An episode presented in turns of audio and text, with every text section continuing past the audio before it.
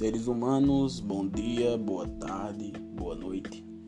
Seja lá em qual momento da sua existência miserável você esteja ouvindo esse podcast.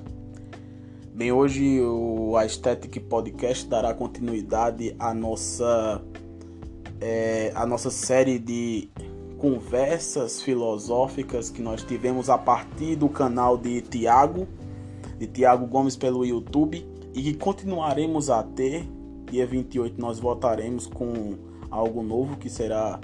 Eu acho que no próximo episódio eu já dou mais detalhes acerca, mas daqui a 11 dias nós teremos algo novo por lá e, consequentemente, aqui e lá no site Poieses em Devir, é, formando a nossa tríade do arcabouço filosófico literário cultura pop, música, etc, etc, etc, que nós estamos começando a partir de agora, né? É, no episódio de hoje do podcast, é, eu, não está, eu não estou presente nessa conversa, né? Que foi conduzida pelo professor Tiago com o professor Iro Coutinho do Departamento de Filosofia da UEPB professor que dispensa comentários, foi meu professor na, durante a graduação. Paguei algumas cadeiras com o professor Írio e assim como todo e qualquer aluno que ele deve ter tido é, dentro da UEPB ou na sua vida, eu acho que é unanimidade. O professor Írio é com toda certeza um dos melhores professores que eu tive na minha vida. É um indivíduo, um ser humano fantástico, um professor de uma didática maravilhosa extremamente pedagógico. A gente costuma dizer que se você não aprende um conteúdo que Irio ministra dentro de sala de aula, você não vai conseguir aprender com outro professor, porque ele realmente é o cara. Nessa conversa, Tiago falou com, com Irio sobre a pesquisa, um assunto que está dentro da sua pesquisa atual, né, que ele vem fazendo dentro da UEPB, no Departamento de Filosofia há alguns anos e que é algo que ele vem mergulhando nos últimos, nos últimos tempos, né? Que é sobre filosofia da religião. O título da conversa é entre a fé e a razão, os estudos de filosofia na religião. O professor Írio fala sobre questões históricas dentro do assunto, a pesquisa na atualidade, o grupo de pesquisa que ele chefia. O professor ele tem um núcleo de estudos sobre filosofia da religião dentro do departamento de filosofia da UEPB, que também conta com a participação de Tiago, de professor Ramon, professor Tacílio, além da, da dos alunos do curso, de outros cursos também que, que procuram, que gostam do conteúdo e podem e podem ingressar no grupo de estudos. Atualmente as, as reuniões estão acontecendo de maneira remota, online. É, o, o grupo, acredito eu, que ainda não voltou. Quando houver o retorno, eu posso até comunicar por aqui também, já que provavelmente o professor Írio dará as caras por aqui em outras ocasiões em outras conversas, etc, etc, etc. Bem, nesse sentido e sem mais delongas, eu deixo vocês com a conversa entre Tiago e o professor Írio. Espero e tenho certeza que todos que se dispuserem a ouvir vão ter um, um ótimo conteúdo à sua disposição.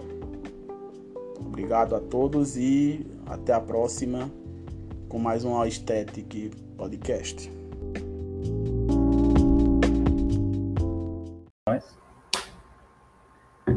Tem uma galera nos esperando.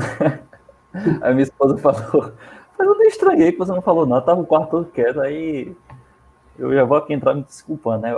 Olha só, pessoal, para vocês que estiverem ainda aí nos esperando por meia hora, porque era muita disposição mesmo, né? A galera vai acompanhar o professor Iri nessa, nessa entrevista, digamos assim, né? Eu gosto muito de falar sabatina, professor, mas é estranho isso não, né? Sabatina. mas nós convidamos o professor Iri para participar aqui. O José havia ficado de, de, também ter essa conversa, né? O professor Írio, é, professor adjunto lá da UEPB, como também né, um, dos coordenadores, uma das peças centrais, se não o coordenador principal aí, do grupo de estudos de filosofia da religião. Então, já é, iniciou aqui essa conversa, pedindo mil desculpas não só a vocês, como também ao professor Iri por ter dado essa bola fora. Gente, eu peguei no sono geral aqui no cansaço, então, assim, um horário atrasado foi por leseira totalmente é minha, da minha parte aqui. Mas é isso, professor. Fica à vontade aí, pelo menos para se apresentar, falar um pouco de ti, né? Sobre Írio Coutinho, né, que é essa figura tão sombria desse, desse cartaz aí. Deixei esse cartaz bem sombrio, né? Fica à vontade. É, pois é.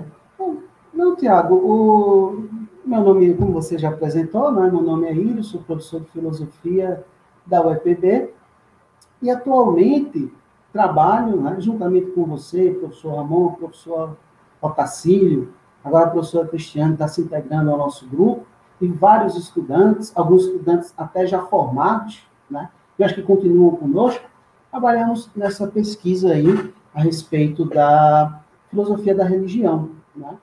essa área aí que, que é minha área de investigação, tenho que já um, uns quatro anos, né? e que cada vez eu procuro me empenhar mais e, e me encanto mais por ela, né? e vejo a, a sua importância. Pois é, pessoal, assim, uma das coisas que sempre me chamou a atenção assim, na religião, né, e foi uma coisa que se deu naturalmente, até porque eu sempre estudei Nietzsche, tinha um, um certo distanciamento com a religião por motivos óbvios, né, geralmente quem estuda Nietzsche às vezes tem aquele ceticismo quase que inerente, mas depois eu fui, acabei me reaproximando da religião, eu vim da Igreja Católica, sou suspeito para falar, acabo tendo essa afinidade é, valorativa com a tradição católica, mas é perceptível assim, para todo mundo que está dentro da filosofia que parece que existe uma, uma separação quase que inata do universo filosófico com a religião, quando isso, na verdade, também é, é, é um engodo, né? é algo muito mais recente, é, é algo que está ligado aí muito mais à, à, filosofia contemporânea e alguns movimentos específicos e acaba sendo projetado sobre toda a tradição filosófica, o que é problemático porque a filosofia acaba, às vezes, sendo associada a um ateísmo que não lhe é, assim, inerente. Né? Existem movimentos que são mais, mais ou menos simpáticos, esses movimentos são quase exclusivamente contemporâneos, e a filosofia tem uma ligação quase embrionária com a religião. Né? Eu poderia até citar aí é, essa relação que a filosofia nasce é, diretamente do âmago né, desses saberes literários, e religiosos, e ela vai se distanciando progressivamente. Então, eu elaborei um roteiro de, de questões que o professor ele, com certeza vai saber é, falar com muita propriedade, né? Vocês que ainda não o conhecem vão, vão, perceber que ele tem essa capacidade de tornar as respostas a certas perguntas muito, muito, muito mais interessantes que as próprias perguntas. A é, isso é uma comprometendo isso. Não, é sério, é impressionante, né? Então, a primeira pergunta que eu queria é, sugerir, e é uma pergunta temática, digamos assim, né? É a ligação embrionária que a filosofia tem com a religião, né? ou se tem, aí você pode ficar à vontade para discorrer sobre esse tema, é, porque, por um lado, né, ela, é, elas, no caso, a filosofia e a religião, elas estão ali, né, diretamente ligadas nesse contexto antigo, pelo menos a filosofia ocidental, né, elas nascem da tentativa do ser humano compreender a realidade, a filosofia e a religião têm essa pretensão, por outro, elas acabam se distanciando em termos assim de metodologia, a filosofia acaba dialogando muito mais com saberes lógicos, analíticos, metodológicos, e a religião vai se tornando um saber vai se tornando, ela sempre foi um saber muito mais intuitivo, mais emotivo, e nesse sentido, será, será que o senhor concorda com esse raciocínio? Ou o que o senhor teria a dizer em relação a esse tópico?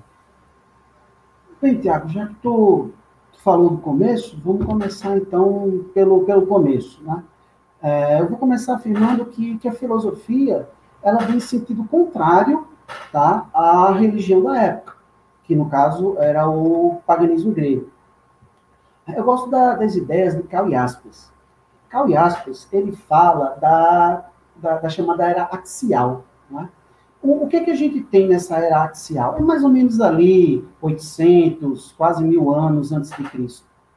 A gente vai ter em diferentes partes do mundo tá? uma transição para uma nova linha de pensamento. É, onde o, nessa linha nova, o homem ele, ele busca, através da sabedoria, tá? da sabedoria, ou da razão, se preferir assim, a regulação da sua vida e a explicação da realidade. O interessante desse movimento é que ele foi um movimento quase mundial. Por quê? Porque ele ocorre lá no Oriente, com o confucionismo, o taoísmo, o brahmanismo, né, que é uma forma de hinduísmo. O, o hinduísmo é bem mais antigo, se eu não me engano, uns 7 mil anos a, atrás. Mas também nesse tempo houve uma reforma ali dentro e uma mudança de rumo. E uma mudança de rumo. É, o, o, budismo, né, que não, não pode ficar de fora. E aqui no Ocidente, a gente tem dois movimentos. Um é o judaísmo, ok? que na verdade nasce no Oriente, né? no, no que a gente chama de Oriente Médio, mas a gente sabe que a expansão dele foi por aqui, pelo Ocidente. E a filosofia grega. Bem, na filosofia grega, há, um, há vários pontos né, de, de inflexão onde a gente vê que ela procura se afastar do mito, que ela procura se contrapor à sabedoria mitológica né, ou religiosa. Eu acho que uma das figuras que contribuiu muito para isso foi o Xenófanes. Né? A gente pode dizer que o Xenófanes ele é o primeiro teólogo.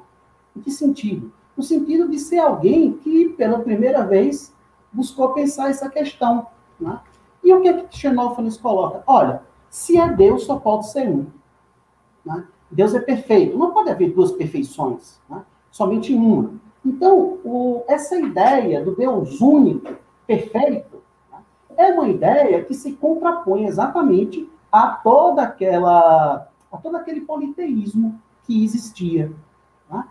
E aí a gente vê que na sequência, Platão com seu artífice, Aristóteles com o, o motor imóvel, faz, é, traz o que para a gente? Traz para a gente que a filosofia acaba por inaugurar uma nova ideia de Deus, né? que não era um Deus religioso, não é um Deus que a gente reza para ele, que a gente fala com ele, que a gente conta o nosso dia, né? mas é um Deus que resolve problemas filosóficos. Veja que coisa. Eu, eu costumo dizer que a, a metafísica ela entra depois na filosofia. Ela entra quase que como pelas portas dos fundos. Né? Quando, quando Platão percebe que o que os pré-socráticos queriam resolver a questão da natureza pela natureza mesma, aquilo dali não ia para frente. Eles não conseguiam lograr isso. Platão percebe que é necessário transcender a natureza mesma para poder explicá-la. Tá? Então, daí, ideias como Deus e alma, elas chegam na filosofia, não é? se tinham qualquer tipo de caráter religioso, esse caráter é ressignificado e tornam-se filosofia no sentido de explicar a realidade. É interessante porque muita gente associa né, a religião ou a filosofia religiosa à Idade Média. Mas veja, mesmo na Idade Média, distinções devem ser feitas. E São Tomás de Aquino as fez muito bem. Né? Quando coloca, lá na Suma Teológica, o, o espaço da razão, ou seja, da filosofia, e o espaço relativo à fé, relativo à teologia. Veja que interessante. É, na Idade Média, a gente não tinha pensamento único. É? Se, você, se você olhar, a primeira dedução, é, a primeira prova da existência de Deus mais organizada que a gente tem na Idade Média é de Anselmo. É? Já Galnil, que também era monge beneditino, discorda da tese dele. E mais tarde, São Tomás de Aquino também vai discordar. Veja que interessante. É um santo arengando com o outro. Né? Santo Anselmo contra São Tomás de Aquino. E como pode um santo discordar da prova da existência de Deus? Como é que pode uma coisa dessa? Pelo seguinte, né? porque o santo sabe quem é Deus. Então, ah, esse Deus da filosofia, que a gente chega a ele através da razão. Né? Então, a prova da existência desse Deus é uma prova puramente racional. Então, quando São Tomás discorda de Santo Anselmo, ele, tá, ele não está discordando do ponto de vista da fé, ele está discordando do ponto de vista da razão. Ele está dizendo, olha, esta dedução racional da existência de Deus não cabe. Né? E vem São Tomás e apresenta outras cinco. O Deus né, que eles veneravam era o Deus da religião, é o Deus da fé. Então, a gente poderia caracterizar da seguinte maneira: o Deus da razão, o Deus dos filósofos, a gente chega a ele num movimento ascendente. Tá? Enquanto que, ou seja, pela razão, pelo raciocínio, a filosofia encontra esse Deus. Enquanto que o Deus da religião, né, ele, ele é um Deus que se revela para nós. Ou seja, ele vem de cima para baixo. Né? É o Deus que nos encontra, é o Deus que nos chama.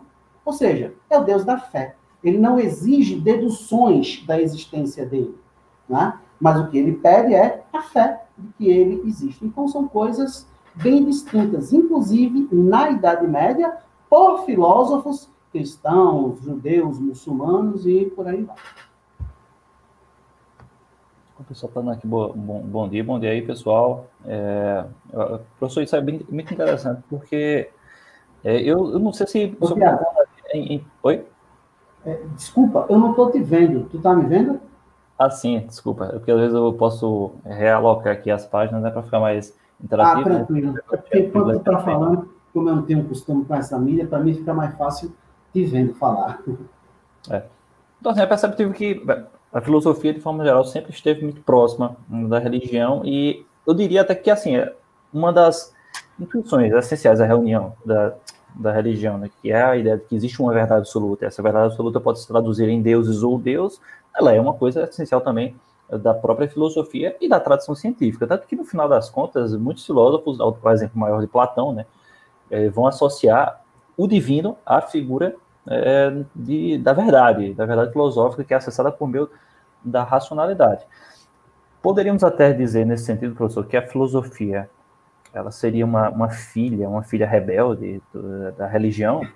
Será que seria... É, eu estou tentando elaborar uma imagem, né, uma imagem é, alegórica, claro, né? A filosofia como essa filha que vai se desgarrando progressivamente, mas que eventualmente volta para casa e, e dialoga com sua mãe, porque a impressão que dá, aí eu estou falando aqui da religião, claro, em um sentido bem genérico, não, como esse saber literário, como esse saber intuitivo, emotivo, afetivo, que em alguma medida ele está na essência dos, dos saberes tradicionais. Né?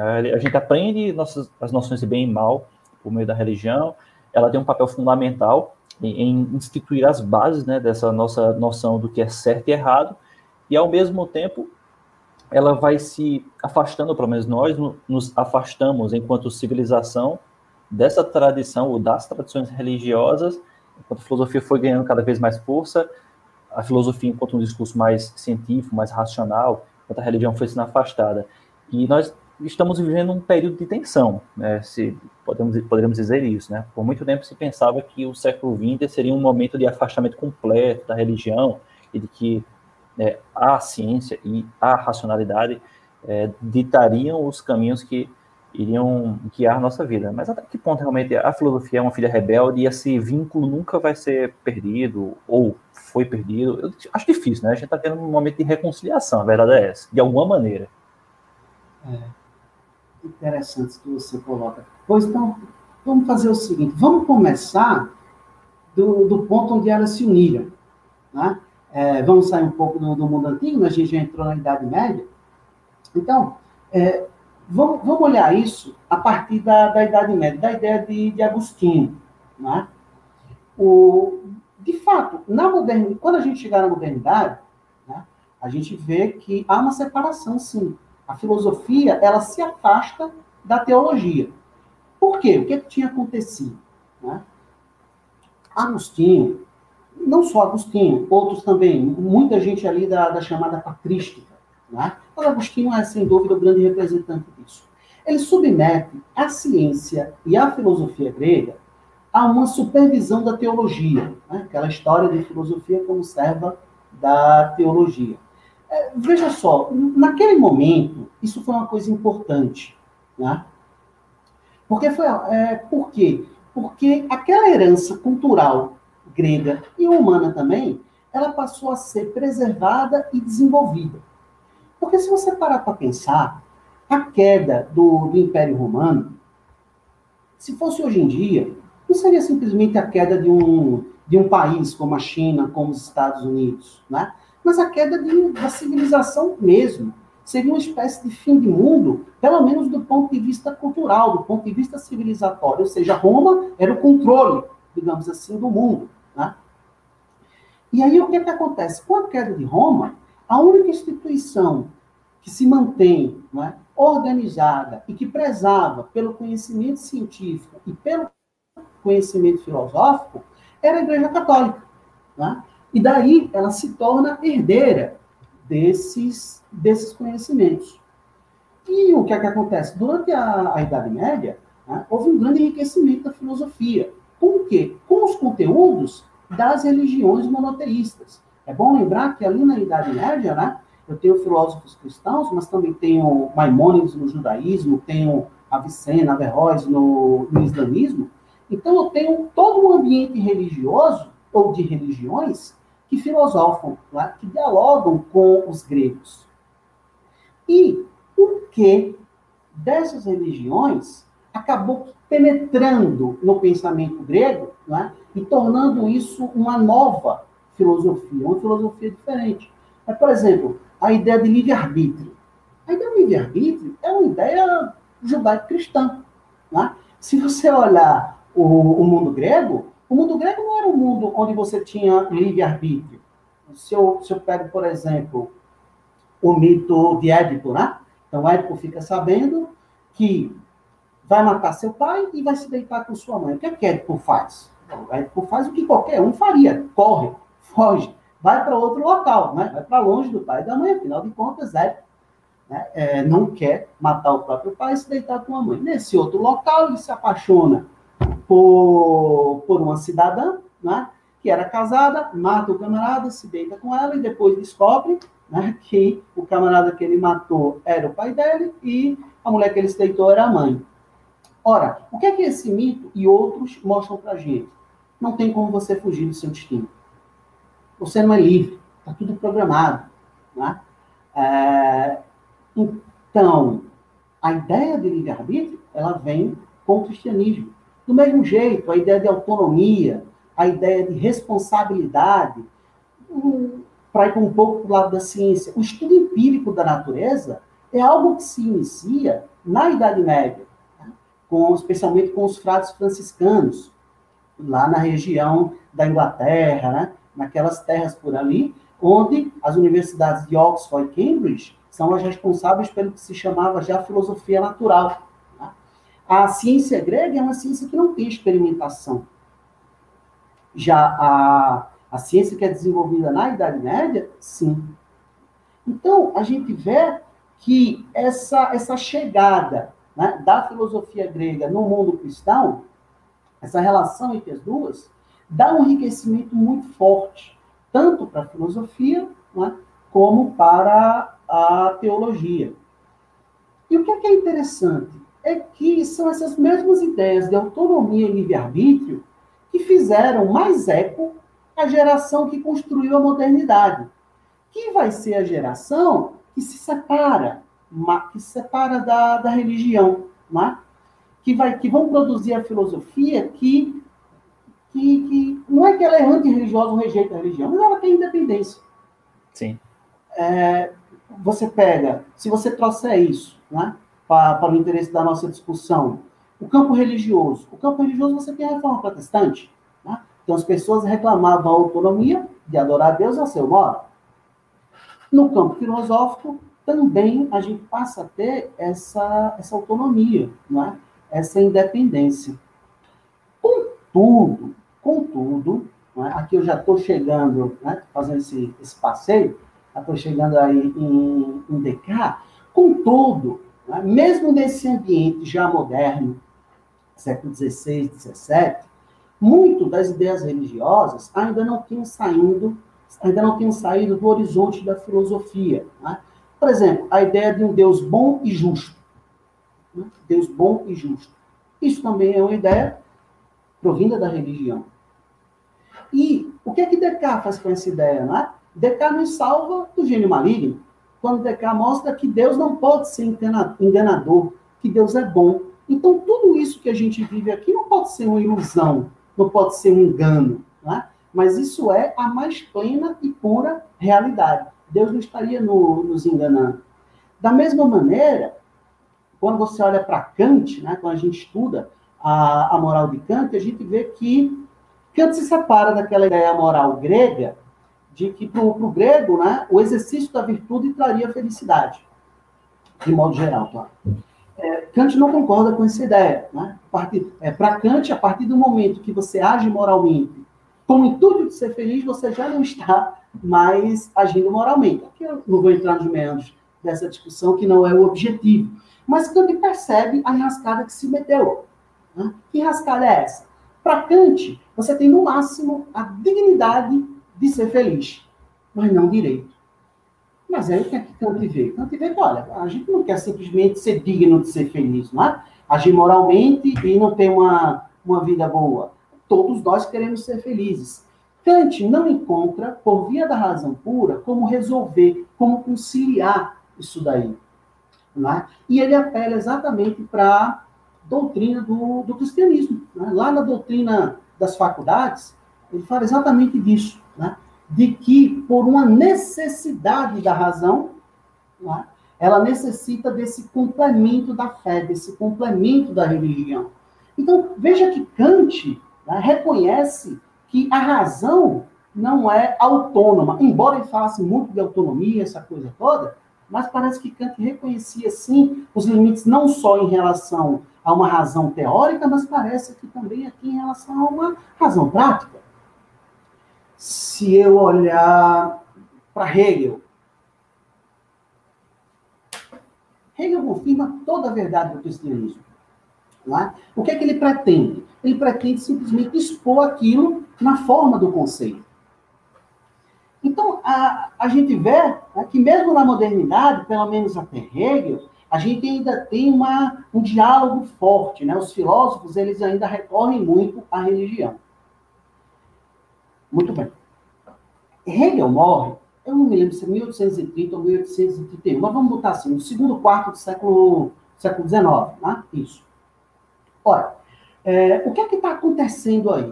O que é que nós já temos? Nós temos aí uma prosperidade avassaladora da ciência.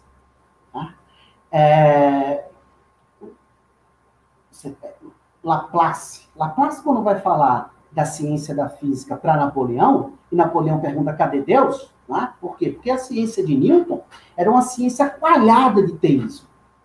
O próprio Voltaire comenta sobre isso. E Laplace simplesmente vai dizer, olha, eu não preciso dessa hipótese. Né? Ou seja, eu não preciso de um Deus para explicar a natureza a gente tem um crescimento do capitalismo industrial, né? ao mesmo tempo, a gente tem um encorajamento pelas lutas sociais. E como é que tudo isso a, afeta a religião, né? e ao mesmo tempo, como é que a religião. Perdão. Como é que tudo isso afeta a filosofia e como é que a filosofia influencia tudo isso? E, agora sim, como é que fica a situação da religião? Bem, eu vou comentar um pouquinho de três filósofos que eu acho representativo, tá? representativos perdão, desse movimento. O primeiro deles é o Feuerbach. É, Feuerbach inicia uma, uma filosofia que foi entendida né, como um rechaço à religião. Por que, que isso aconteceu? Isso aconteceu porque Feuerbach fez uma inversão, né? a gente conhece em, em filosofia, ah, onde a teologia passa a ser subordinada a antropologia. Vamos, vamos tentar explicar isso daqui de uma forma que, que a gente possa se fazer entender. Né? É, de acordo com a teologia, Deus cria o homem sua imagem e semelhança. O que é, que é a virada antropológica de Feuerbach? É algo que eu acho que todo mundo já ouviu. Para Feuerbach, é o homem que cria Deus sua imagem e semelhança. Né? Ou seja, o homem toma suas capacidades positivas, né? sua capacidade de justiça, sua capacidade de verdade, sua capacidade, sua capacidade de bondade, e as eleva a um, a um N infinito e chega na ideia de Deus. Claro, alguém poderia ter perguntado para Forba, ô Forba, e se a gente pegar as qualidades negativas do homem e levar a última potência, não chega no diabo, no cão? Né? Bem, eu acho que ninguém perguntou isso para Forba, eu não conheço nada de Forba respondendo essa questão. Né? É, mas veja o seguinte, Feuerbach, em nenhum momento, nos dá uma prova da não existência de Deus. Né? É, ele, não, ele não diz, olha, aqui por A mais B, como fazem alguns ateístas, não é? Eu tiro pelo argumento do mal, pela, pelo desenvolvimento da ciência, sei lá, qualquer argumento, de que Deus não existe, não. Né? Ele simplesmente parte do pressuposto de que Deus não existe. E o que é que ele faz? Ele procura explicar de onde vem essa ideia, bem como suas consequências religiosas. E, e, e veja que interessante, a aspiração de, de Forba é bíblica. Né? Ora, não é Deus que cria o homem, mas o homem que cria Deus. Então, é, não é uma questão de dedução de se Deus existe ou não. Né? Se você acredita que Deus existe, você crê que ele criou o homem, então você tem uma teologia e depois antropologia.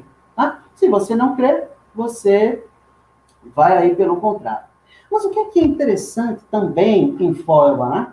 É, por que, que parece que ele não rechaça a religião, pelo menos do jeito que, que foi posto na época? O, lá na essência do, do cristianismo, né, é, na, no prefácio da segunda, da segunda edição, ele vai, ele vai rechaçar, ele, vai, ele não vai concordar com aquela ideia né, de que ele seria alguém pronto para acabar com a religião, né, é, mas não, mas que para ele a religião é essencial ao ser humano. Especialmente numa outra obra, A Essência da Religião, que eu acho que em português a gente só. Eu, eu não me lembro se tem uma tradução atualizada da Vozes, né? mas ele é muito claro o como a religião é essencial ao, ao ser humano. E eu acho a posição de Feuerbach interessante, porque é uma posição conciliadora, na minha opinião. Né? Eu gosto de posições é, conciliadoras. Por que, que eu acho que ela é uma posição conciliadora? É o seguinte, né? Se você é ateu, você vai, supondo que você concorda com a tese de fora, você vai olhar para o religioso e vai dizer, não, ele está exercendo algo que é essencial ao ser humano. O ser humano não pode não ter essa inclinação para o, o religioso misterioso, de acordo com fora. Né? Então, eu, ateu, posso compreender por que, que o religioso é religioso né? e vou aceitá-lo. Claro, desde que ele não venha encher a paciência. Do mesmo jeito, é uma posição interessante para o religioso. Por quê? Porque ele compreende que o ateu né, tem o seu exercício de ser ateu é, embasado numa filosofia, na filosofia de fora. Né? Ele pode dizer, não, o camarada é ateu, mas, hum, de acordo com Feuerbach, né, é, Deus não existe, é uma projeção nossa. E, e talvez seja, né? Talvez fora bater certo. A gente não, não sabe. Isso a gente sempre, sempre diz, né, que, que fé é como se fosse uma aposta, né? Você está apostando, beleza, mas eu aposto todas as minhas fichas, mas dane-se, né? Não, mas não quer dizer que, que ele está errado é, e que ele está certo. Mas eu acho que isso é interessante, né? É, um, um, outro que eu queria também comentar, que você falou no início, que eu sei que você já estudou muito esse filósofo, né? O Nietzsche, é, eu também acho muito interessante a posição de Nietzsche, né? É, numa primeira leitura, você vê que Nietzsche colocava o cristianismo na última categoria das coisas que valiam a pena ser vividas. Né? E aí, o que, que acontece? Olha, o Nietzsche não entendeu o que era o cristianismo, e, e, para muita gente isso parece absurdo, né? Não, mas como é que Nietzsche, um gênio, não vai entender não entendeu o que era o, o cristianismo. Olha, não é porque Nietzsche ou qualquer outro são pessoas geniais que ele entende de tudo. Né? É, eu não tenho dúvida de que Heidegger não entendeu o nazismo, senão não tinha entrado naquela coisa é, inominável, né? naquela monstruosidade. Mas para citar um exemplo menos dramático né? e, mais, e mais incisivo, né? a gente pode pensar em Einstein. Acho que ele nunca aceitou a física quântica. Né? Será que Einstein entendeu realmente a física quântica e simplesmente não aceitou? Ou seja, essa não aceitação de Einstein ficou com ele, porque a física quântica é predominante. Então, ou Nietzsche não entendeu o cristianismo, ou então ele estava falando do cristianismo enquanto uma expressão cultural de seu tempo de seu espaço, né? ali de sua época, do seu ambiente. Eu gosto mais dessa tese. Não é uma tese, não é porque é uma tese que salva Nietzsche, né? Ah, é, Nietzsche não entendeu. Não, eu não estou preocupado em salvar Nietzsche, não sou nietzscheano, né? e ele não é dos meus filósofos prediletos, embora aprendo muito com ele. É, mas você veja, não tem um estudioso de Paulo que aceita a crítica de Nietzsche. Né? A leitura de Nietzsche da Bíblia ela é mais deturpada, ou tão deturpada quanto a leitura que os nazistas fizeram da obra de Nietzsche. Né? Quer dizer, se eu olhar o, se eu olhar o que os nietzschianos, que são quem estudam a filosofia de Nietzsche, dizem da interpretação nazista, eles dizem, olha, essa interpretação não tem o menor cabimento. Do mesmo jeito, a interpretação de Nietzsche, por aqueles que estudam Bíblia, que estudam a teologia de Paulo, que estudam o cristianismo, né, teólogos, cientistas da religião e por aí vai, também ela é, também ela é absurda.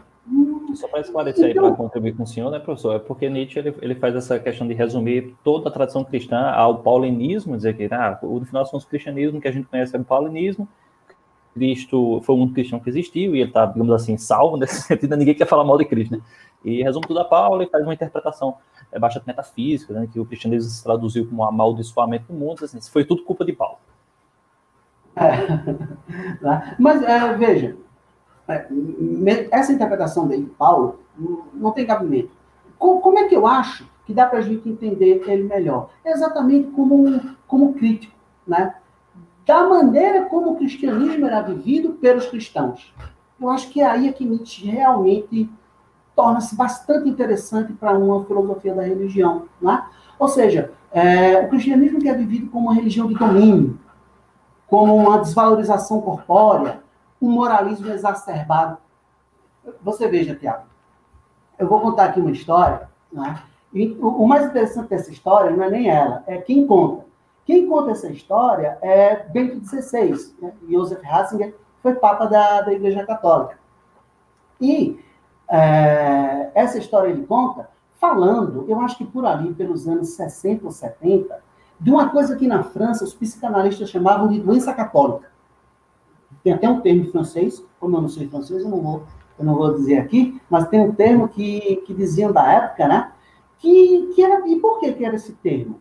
Devido a uma péssima leitura, péssimo entendimento e uma obsessão pelo quarto e pelo sexto mandamento. O quarto mandamento é aquele que diz para amar o pai e a mãe, né? é honrar o, o pai e a mãe. E o Sim. sexto mandamento é o mandamento é, relativo ao adultério né? e à castidade. Ou seja, a, as pessoas que iam para o psicanalista, né? muitos católicos que iam para lá, iam exatamente por conta desses dois mandamentos, porque com o quarto não conseguiam viver a autoridade, né? eram pessoas extremamente autoritárias, ou extremamente rebeldes, não obedeciam à autoridade, e o outro em relação à, à própria sexualidade. Então, veja, né, o que é uma vivência deturpada da religião. Quem conta essa história né, não é nenhum antirreligioso, mas o, o Papa Emérito Pedro XVI. Né?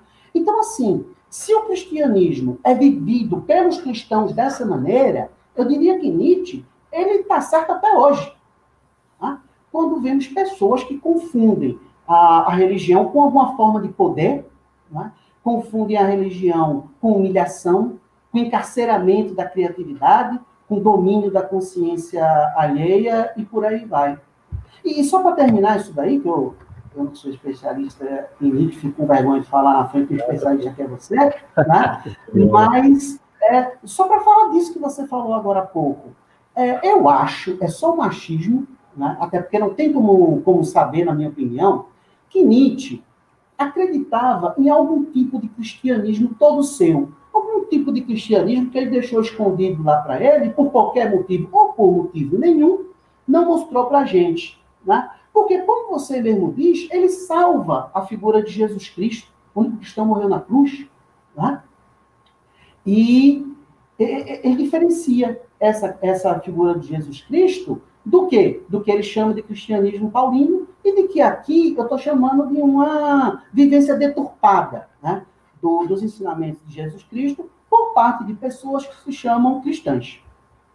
Então eu acho que, que vai aí na que vai aí nessa linha. Nesse sentido, sim, eu creio que ele tem bastante razão. E para terminar esses é, esses filósofos que, que eu acho que são mais polêmicos em relação à, à religião, mas tem outros, mas não vai dar tempo de falar todo mundo, e nem eu tenho esse, esse estudo todo sobre os outros. Mas eu queria falar, para terminar esse pedaço, do Karl Marx. Né? A religião é ópio do povo. Eita. É, é, essa frase, né? eu acho que ela é um, uma das mais famosas que tem. Né? Me parece uma espécie de satisfaction do marxismo. Né? É, ninguém conhece, você pode não conhecer o, Rolling Stones, né? mas uma música do Rolling Stones, Satisfaction. Ou seja, você não conhece nada, mas Satisfaction é, uma, é uma música dele. Então você não conhece nada de Marx, mas você ah, religião do povo. Né? É, seja isso para seja isso os religiosos criticando um Marx, safado, seja isso os ateus, né? exaltando Marx. É, muito bem. É, a gente não pode colocar Marx como um filósofo da religião, no sentido de ter sido alguém que é, dedicou muito tempo à reflexão da religião, né? no sentido de ser alguém que fez uma crítica mais elaborada da religião. Qual é a posição de Marx? A posição de Marx é basicamente a seguinte: para ele a religião, a religião existe por conta da desigualdade social, né? por conta da extrema diferença, e naquela época era absurda, né? hoje também, mas é, temos, digamos, hoje nós temos uma diferença absurda, mas eu acho que aumentamos as camadas intermediárias. Na época parece que as camadas intermediárias praticamente não existiam. Tá? Então, para Marx, na hora que a, a religião ela vem exatamente para cumprir esse, esse espaço, né? essa diferença entre as camadas de religião e, o que é pior, a religião, ela, de uma certa maneira, legitimava, de uma certa maneira, ela endossava né, essa exploração dos mais fortes em relação aos mais fracos. E aí o que Marx colocava, basicamente, era que ó, a religião vai acabar na hora que nós conseguirmos aí a igualdade total das classes, com o advento do socialismo, depois do comunismo, não precisaremos mais de religião. Né? E aí, parece que Marx estava errado, pelo menos na sua, na sua previsão. E você pega, por exemplo, Stalin, né, que para mim não é alguém que aplica a, a filosofia marxista, mas alguém que fez uso dos escritos de Marx para matar gente, é, ele vai fazer uma perseguição religiosa absurda. Né? Ele vai tentar acabar com a religião ali dentro da, da União Soviética. É, Marx não fala disso. Ele fala que ela vai acabar na hora que nós tivermos uma completa igualdade, igualdade das classes. Né? Então, o... bem, se você observa uma religião que agora não é uma religião que, man, que mantém, né, que ajuda a conservar a injustiça social, você tem uma, uma reconciliação fácil né, com, com o pensamento de Marx, pelo menos dessa maneira. E, e é interessante pelo seguinte, porque é, eu acho que a gente fez muito disso aqui no Brasil, aqui na América Latina, não é? As pessoas que faziam a teologia da libertação buscavam pensar né, cristianismo e marxismo de uma forma conjunta, né, como uma maneira de combater, sim, a, a injustiça social. Né? é, o, os herdeiros do pensamento de Marx aqui no Brasil não me parecem, pelo menos em sua grande maioria, em sua grande maioria, avessos da religião. Né? Eu acho muito curioso como uma figura como Oscar Niemeyer, né, ateu, se dizia comunista, fazia, fazia igreja. Né? Acho que só no Brasil eu acho isso maravilhoso. Isso mostra que o Brasil, esse Brasil de hoje, dividido, né? esse Brasil fanático de um lado ou de outro, de cima ou de baixo, não é o, o, Brasil da nossa tradição. A nossa tradição é a tradição da conciliação, é a tradição da mistura. Né? Aqui se encontraram as raças, aqui se encontraram diferentes culturas, aqui se encontraram diferentes religiões. Né? Então, acho muito interessante, uma vez eu escutei, né, que em São Paulo, a maior arenga entre árabes e judeus é saber quem tem o melhor hospital. Isso é, é, que é o Brasil. Né? É esse Brasil que a gente tem que continuar e mostrar por aí. Para concluir, Tiago, a tua pergunta, que eu acho que já, já falei demais, né? É, mas você falou que no século, no século XX, né, recentemente, a animosidade diminuiu. E, e, de fato, né, eu acho que, que nesse momento do, do século XX, a filosofia filosofia começa a, a olhar para a religião, né, não no sentido de aceitar a religião ou, ou, rejeitar, mas no sentido de uma análise da religião. Eu, eu acho interessante, você pega os dois filósofos, os dois maiores filósofos do século XX, pelo menos muita gente concorda com isso, o Heidegger e o Wittgenstein, né, ambos católicos. Heidegger pediu um, um enterro católico, toda vez que entrava na igreja da cidade dele, fazia o citado da cruz. Wittgenstein parece que até para se confessar, pediu é, antes de morrer. Da mesma maneira como, como Hegel era luterano, confesso, Kant pietista, Descartes católico e por aí vai. Mas como você mesmo disse, o ateísmo é um fenômeno recente. Então, você pega as filosofias de Heidegger e de Wittgenstein, Heidegger, por exemplo, a filosofia dele abre as portas para a teologia, teologia de Bultmann, por exemplo. Né?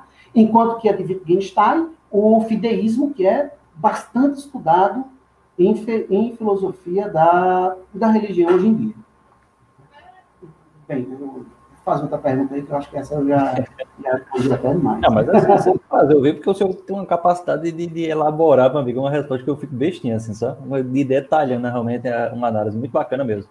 Mas é, realmente, assim, professor, uma coisa que me, sempre me chamou a atenção, mas daí fica à vontade para discordar, corrigir, fazer alguma, alguma, alguma observação, é como a, a, religião ela sempre esteve na base dessa transmissão de, de, preceitos básicos, né, que a gente chama isso na filosofia de conhecimento intuitivo. Né? Nós, nós não nascemos com conhecimento prévio, nós vamos assimilando e a religião, em geral, está realmente na base dessa formação, é a partir da tradição religiosa em geral que nós vamos aprendendo o que é o bem e o mal, o que é o justo e o injusto, e como isso é uma virtude da tradição religiosa, mas isso também muitas vezes é utilizado nesse contexto de polarização política, onde ela é utilizada né, para, para o mal, no sentido que também a utiliza para transmitir algo bastante, bastante problemático.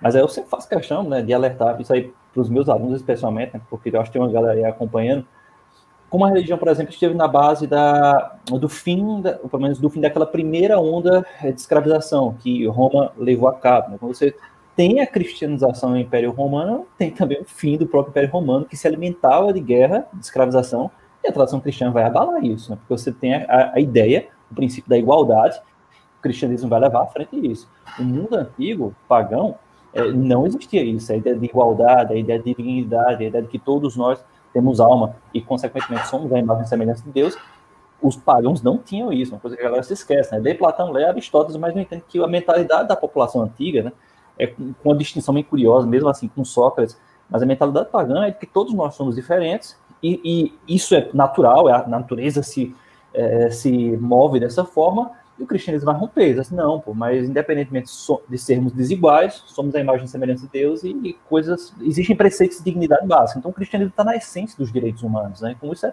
massa. Para que chega lá na frente, na modernidade, mais uma vez a, a tradição cristã é, é reutilizada, né? Com viés político, etc mas ela, ela legou isso, né? Então, essas noções de justiça, de bondade, de dignidade, que são discutíveis, são méritos da religião. E, quando, e é muito curioso, a gente vê essa separação que vai sendo progressiva. Você diga ao pessoal, e religião e filosofia são como um, eu sempre disse, eu digo isso, a metáfora, são como um casal que se separou, mas nunca assinou os papéis, né? E de vez em quando tem aqueles flashbacks problemáticos que não mas é como se na modernidade tivesse acontecido isso, né? Houve um rompimento, nunca houve um, é, nunca assinaram os papéis, o século XIX com um movimento positivista, onde você vê realmente esse intuito de se afastar definitivamente da religião, mas às vezes o pessoal se esquece que isso também é, atingiu a filosofia e os saberes de ciências humanas, né? Porque a ciência começa a contemplar excessivamente saberes experimentais, saberes técnicos, saberes com viés realmente assim empirista e deixa tudo que é especulativo, inclusive a própria filosofia de lado. E quando a gente chega no século XX, há essa nova onda de, de busca por religião. Acho que a gente tem destacado muito isso no nosso grupo de estudos, né? De como a religião agora está sendo buscada, pelo menos está tendo uma tentativa de compreensão, porque é óbvio que ela não acabou. O Nietzsche mesmo ele dizia isso, né? Ele, ele já seguindo essa onda do positivismo, achava que a religião iria desaparecer em menos de 200 anos, né? Que era o destino da religião a desaparecer, porque a interpretação dele é justamente de que a religião é uma projeção do medo, uma projeção de algo inferior da sociedade, e que isso seria o destino. Ela não desapareceu, muito pelo contrário, ela continua aí presente, mas essa tentativa de deixar a religião ou de interpretá-la como algo nocivo à sociedade, à humanidade, acabou gerando, é, é, isso aí sou eu falando, parece que acabou gerando um mal-estar muito grande entre a religião e os saberes acadêmicos que a gente está tentando recuperar. Né? E é, é, muito, é um, um, dos méritos aí do, da, dessa área que nós estamos aqui divulgando, né, que é a filosofia da religião. Até de realmente se, de se conciliar, de tentar compreender, de tentar promover uma fé sã, né, que não nega a razão, mas que também não nega o valor da, pró da própria intuição, digamos assim, da emoção, da fé. Mas é, pode ficar à vontade, se quiser fazer algum comentário, eu vou passar aqui para a próxima pergunta. Não, vamos, vamos em frente, vamos em frente.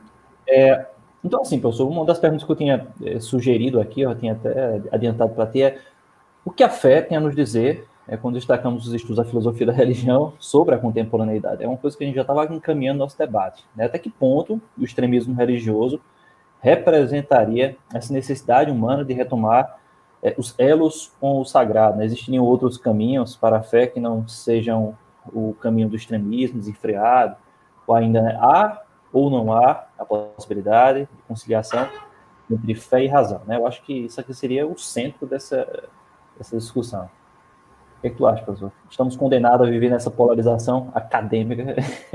Não, não, não. É, eu, razão? Não, não, não acho. Olha, eu, eu vou começar. Eu, eu vou te responder o seguinte: é, extremismo religioso não é religião, é extremismo. Da mesma forma que extremismo político e econômico não é política ou economia, mas é extremismo. Né? É, o que é, que é a política? A política é, é a arte de conversarmos entre nós e, olha, vamos ter que viver em sociedade juntos, vamos procurar organizar essa sociedade. Porque aqui é a economia, produzindo riquezas. Vamos ver como é que a gente faz para distribuir essa, essa riqueza aqui, como a gente faz para produzir mais, mais riqueza. Isso não tem nada a ver com, com extremismo. E o que é que eu estou entendendo por extremismo? Né? É, eu entendo por extremismo o seguinte: para mim, é a resolução dos problemas através da eliminação de quem pensa diferente. Né? Em geral, isso é feito de maneira violenta. Você pega, por exemplo, na política, né? a direita fascista ela coincidia com a esquerda soviética né? quando matava seus críticos. O capitalismo selvagem tritura os mais fracos, enquanto que a economia planificada submetia as vidas das pessoas a um estado idealizado. Né? Não importava o, a pessoa, importava o, o Estado. E, na mesma direção, o extremismo religioso também é destrutivo. Por quê? Porque é extremismo. Se o extremismo religioso não é religião, eu vou tentar aqui falar um pouquinho tá, do que, é que eu penso que seja religião. Uma ideia que eu gosto de religião, Tiago, é a ideia do religar. Né? A religião é aquilo que nos liga, né? é o que nos reconecta com Deus. Você pega, por exemplo, o cristianismo nas suas origens, né? ainda ali no, eu acho que nos Atos dos Apóstolos, não me lembro bem, ele era chamado de caminho. Né?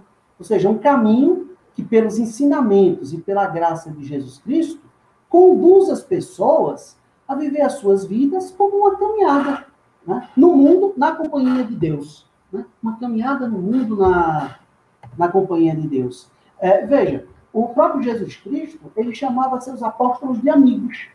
Interessante, né? Não vos chamo servos, mas amigos. E eu acho que é por aí, né? Quem é amigo de um Deus que é essencialmente amor, uma pessoa dessa não pode operar o mal, né? não pode ser extremista, não só em religião, mas em nada. Não pode ser extremista em nada. Veja que o Deus da tradição judaico-cristã é um Deus que dialoga com a humanidade, né? É um Deus que conversa com Moisés, depois vai conversar com, com tantos outros. É, quer dizer, é um Deus de diálogo. Eu acho que a gente devia aprender um pouco com esse Deus, né? A gente tem que ter uma atitude de maior diálogo com, com o outro. Eu acho que essa é a atitude religiosa verdadeira, né? Ou seja, quem é religioso não pode ser extremista. Eu acho que é por aí. É, é claro que é porque o pessoal confunde assim, muito ser extremista ou ser radical, né?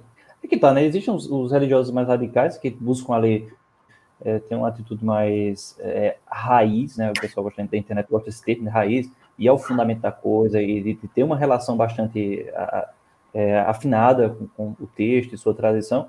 E existe o extremismo mesmo que, que, leva as coisas às últimas consequências, né? Mas aí, como já diria o velho Aristóteles, é, o que diferencia uma virtude de um vício é justamente o meio termo, né? O, a mesma conduta ela pode levar você a fazer uma coisa absurda. Existe até uma série, professor, eu digo aqui porque o pessoal da internet vai entender na hora. Existe uma série na Netflix chamada You, né, que fala sobre amor, e mostra como um, um imperativo, né? Eu, o, eu te amo e faria qualquer coisa por você. Isso pode levar ao extremo psicopatia total. Poxa, se você me ama e faria qualquer coisa por mim, significa que você faria qualquer coisa mesmo. Aí leva ao extremo isso, mostrando como o que diferencia a virtude do vício é o meio termo.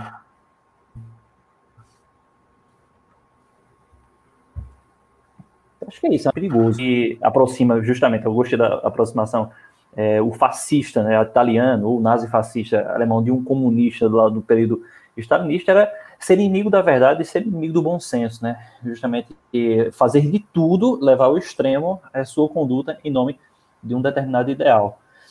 Deixa eu ver aqui. Olha, o José da Mata, né, que é um nosso querido José, um beijo aí para José, nosso querido é um dos participantes do nosso grupo, né? Ele deixou algumas questões, questões é, bem simples, né? Geralmente o José ele gosta de ficar tentando alfinetar o professor até onde eu soube, né? Vou deixar essa, esse, essa pimenta aqui. Mas a primeira questão que ele deixou foi a seguinte: a religião tradicionalmente sempre, sempre teve um papel na regulação da vida social, mas hoje ela perde espaço para uma visão de mundo materialista. Será que perde? Não percebo, né? mas o José está perguntando. Focada no poder econômico e na individualidade. Aí ele está fazendo justamente esse elo, né, de como ela é utilizada é, pela, pela política, pela economia, para justificar essa visão de mundo capitalista. Neste sentido, como o senhor vê essas transformações e qual é o papel da filosofia da religião nesse debate? Hum, certo. Eu, eu agradeço, né, Tiago, eu agradeço a pergunta aí de José da Mata, e, e assim, ele pagou algumas disciplinas comigo e é, sempre um dos melhores estudantes, né? E eu achava muito bom quando ele colocava as questões, porque isso daí me fazia pensar e fazia com que a turma também meio que acordasse, né? Porque às vezes a gente tem a gente tem uma turma que é todo mundo tão calado que não interage, e aí o pessoal começa a dormir, fica só a gente falando, e, e o da Mata sempre muito atencioso em todas as minhas disciplinas, sempre colocava questões relevantes como essa. Né? Ele é uma pérola, né? ele sempre está participando, a pessoa fica se sentindo o professor, né? Pois é, pois é, é, é, importante. A gente se sente bem quando vem pergunta boa, né? Significa que a gente está fazendo alguma coisa correta com o nosso trabalho. Mas olha, Tiago, é, já tem já já eu mostro aqui, viu? Já tem umas perguntas aqui da galera que está acompanhando, mas por enquanto fica à vontade. Tá bom. Então, cara, assim, é, parece que os antropólogos, eles não encontraram ainda uma sociedade sem qualquer tipo de forma religiosa às, às, vezes, quando a gente fala de religião na política, né, parece, parece que a gente está falando de uma coisa estranha. É, na minha opinião, é uma coisa que se tornou estranha, mas que antes era regra. Porque, olha, os povos primitivos, né, os povos originários, digamos assim, de todo o mundo, foram povos religiosos. A religião não era algo praticado apenas, digamos assim, nos domingos antes do almoço, né? É, mas permeava toda a estrutura da existência das pessoas. Toda. Absolutamente tudo. Cada povo tinha sua religião, seu Deus ou seus deuses, e o que chamamos hoje de política, economia, direito e costumes sociais. Veja, não é que essas coisas eram reguladas pela religião como se a religião fosse uma coisa estranha a essas coisas. Não. Essas coisas, nesses tempos antigos, elas brotavam da religião. É, se você pegar o livro do Levítico, por exemplo, né, no Antigo Testamento, ele mostra muito bem isso daí. Tá? Essa regulação de, de todas essas estruturas, né, política, economia, direito, costumes e, por aí vai, feita a partir do, do ponto de vista religioso. E por que, né, que, que, que isso tudo, o, o que, é que é por que, que a gente acha estranho isso? Né? Quando é que isso começou a mudar? Parece contraditório, mas isso começou a mudar, ou seja, essa coisa da religião organizar toda a vida, repito, econômica, social íntima de família, direito, costumes dos povos. Quando é que isso começa a mudar? Por estranho que possa parecer, isso começa a mudar com o cristianismo. Né? E por quê? Porque o cristianismo era uma religião, e ainda é, que não tinha um povo específico. Ele aceitava todos, independente da origem. Né? Os primeiros cristãos, eles vêm do judaísmo, mas também vêm dos gregos, vêm dos romanos e vêm de, de outros povos. Ele aceitava a, a todos. Ou seja, não era uma religião de um povo específico. Né? De certa maneira, a, a globalização, em um sentido bem amplo da palavra, parece que ela começa aí. Né? Quando a gente tem uma religião que agora aceita todos, independente da, da origem, independente da classe social, independente do povo que vem e, e etc. E uma outra coisa é que o cristianismo, também na sua origem, não tinha nenhuma ligação com o poder político. O dar a César o que é de César e a Deus o que é de Deus, né? ou seja, essa separação entre política e religião é algo que sai da boca de ninguém menos do que Jesus Cristo, o, o fundador aí do cristianismo. Né? Ora, onde é que esse cristianismo cresce? Ele cresce em Roma. O que é que é interessante? A gente sempre olha é, o cristianismo né, como a religião que domina a Idade Média. Mas, mas a gente nunca para para pensar como é que ele chegou lá. Né? É, ele chegou lá contra a vontade dos judeus, que perseguiam os cristãos, e contra a vontade dos romanos, que também perseguiam os cristãos. E, e isso era uma coisa era uma coisa mágica. Por quê? Porque quanto mais os cristãos morriam nas arenas, quanto mais perseguidos eram, né, é, mais o cristianismo crescia, mais o cristianismo florescia.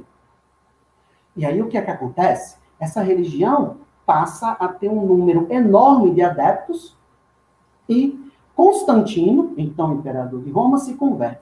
Se Constantino realmente se, se converteu e passou a acreditar que Jesus Cristo é o único Salvador, essa coisa toda, isso daí eu não sei, não sei se alguém sabe, tá? Mas, pelo menos enquanto jogada política, foi bem interessante. Ou seja, ele percebe o crescimento do cristianismo, né? Talvez já grande parte, se não a maior parte da população já era cristã, e transforma o cristianismo em religião oficial do Império Romano. O que é que isso significava na época? Não significava que o cristianismo era a religião oficial de um país, mas do Império Romano, ou seja, do mundo, pelo menos do mundo conhecido, pelo menos do que eles é, entendiam né, como mundo. Agora veja, não é algo próprio, implícito, digamos assim, essencial ao cristianismo o poder político. Ele é estranho. Né? É, já o, o, próprio Bento XVI, que eu falava mais atrás, né, ele coloca com muita clareza, hum, coloca com muita clareza né, que o exercício da política é estranho ao cristianismo. Já São Tomás de Aquino também falava disso daí. Né? O poder político não compete ao, ao cristianismo. E aí, o que, que acontece? Devido ao fato dessa relação com a política que vinha ali desde o fim do Império Romano, né, é, entrando pela Idade Média, por não ser algo próprio ao cristianismo, sofre a crítica dos próprios cristãos. Né? É, e se coloca o quê? Se coloca, se começa a, a digamos assim, a graçar né, as ideias em relação à separação da igreja e do Estado, contando com argumentos cristãos, que são os argumentos que eu falei né, um, um pouco mais acima. Muito bem. Ora, sem dúvida, tá? sem dúvida, as condições políticas, o individualismo econômico próprio do capitalismo, tá? o materialismo afetaram o controle social, como a mundo faz, né? que a religião tinha. E, olha, eu vou dizer uma coisa para você. Eu acho que isso foi muito bom.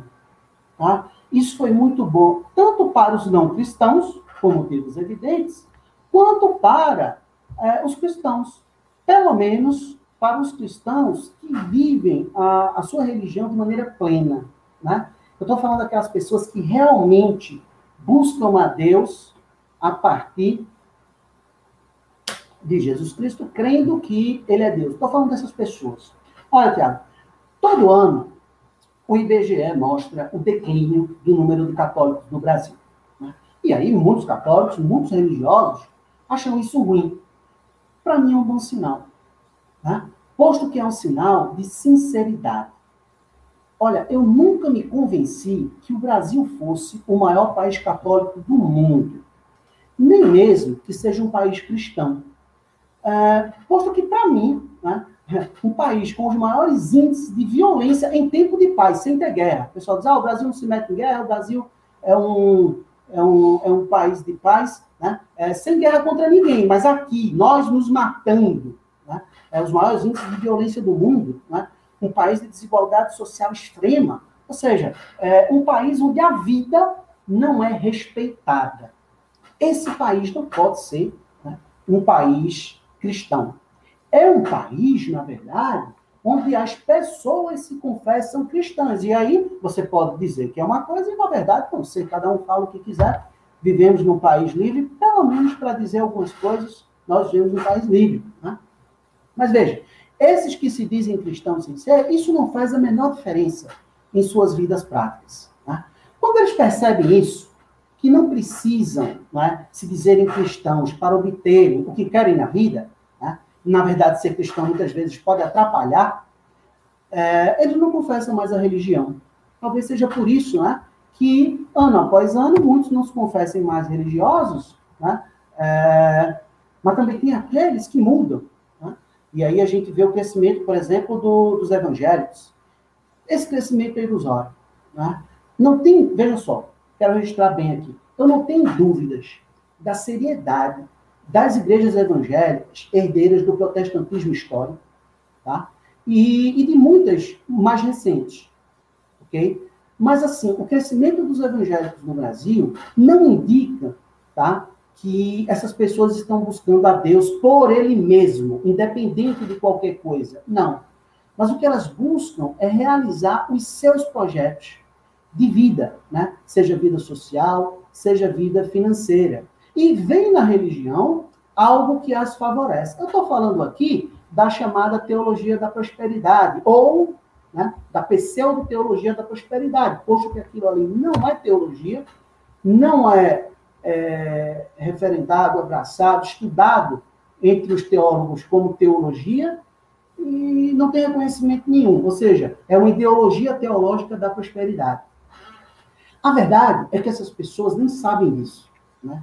Não sabem, é, não sabem que estão ali na religião, estão prosperando financeiramente, afetivamente, seja lá o tipo de prosperidade que for, e essa prosperidade se dá, pode se dar independente da religião. Uma hora essas pessoas, né, ou uma próxima geração, não sei, vai cair na, nessa realidade e esse crescimento vai deixar de ser, de ser um crescimento. Né? Ou seja, quando elas se derem conta que a religião não é necessária porque elas querem, vão pular fora. Vão pular fora. Né? Então, nessa, nessa direção de raciocínio, Tiago, para mim, o, o, Estado laico é uma oportunidade, na verdade, uma oportunidade. Né? Eu vivo num Estado que não, que não impõe uma religião às pessoas. Né? Eu vivo num Estado onde as pessoas têm as condições para viverem uma vida boa e confortável. Né? Isso seria um, um Estado laico é, quase ideal, vamos dizer assim. Né? Pronto, esse estado é sim, nesse sentido agora, ideal para que você viva uma religião de maneira autêntica, não é? Ou seja, a busca por, por Deus, e não porque você está precisando disso, daquilo ou daquilo outro. Eu, eu vejo mais ou menos por aí contas, esse crescimento, às vezes, de, de uma, de, uma certa parcela de, da comunidade religiosa, principalmente os neopentecostais, às vezes pode ser simplesmente uma expressão dessa projeção de sentido né, capitalista, econômico, que muitos veem. Então, veem nessa religião, essa ideologia que está aí é, atravessando a sociedade. Né? Então, assim, é uma parada realmente sombria, mas no final das contas, eu, eu, concordo contigo, né? No final das contas, é uma oportunidade para você separar o joio do trigo. Então, assim, é, gostemos ou não, você tem aí uma expressão legítima é, da sociedade. Agora, assim, o Franklin, Franklin Pontes, ele, ele apresentou aqui uma pergunta, deixa eu até projetar para ti, professor, acho que tu vais ver aí.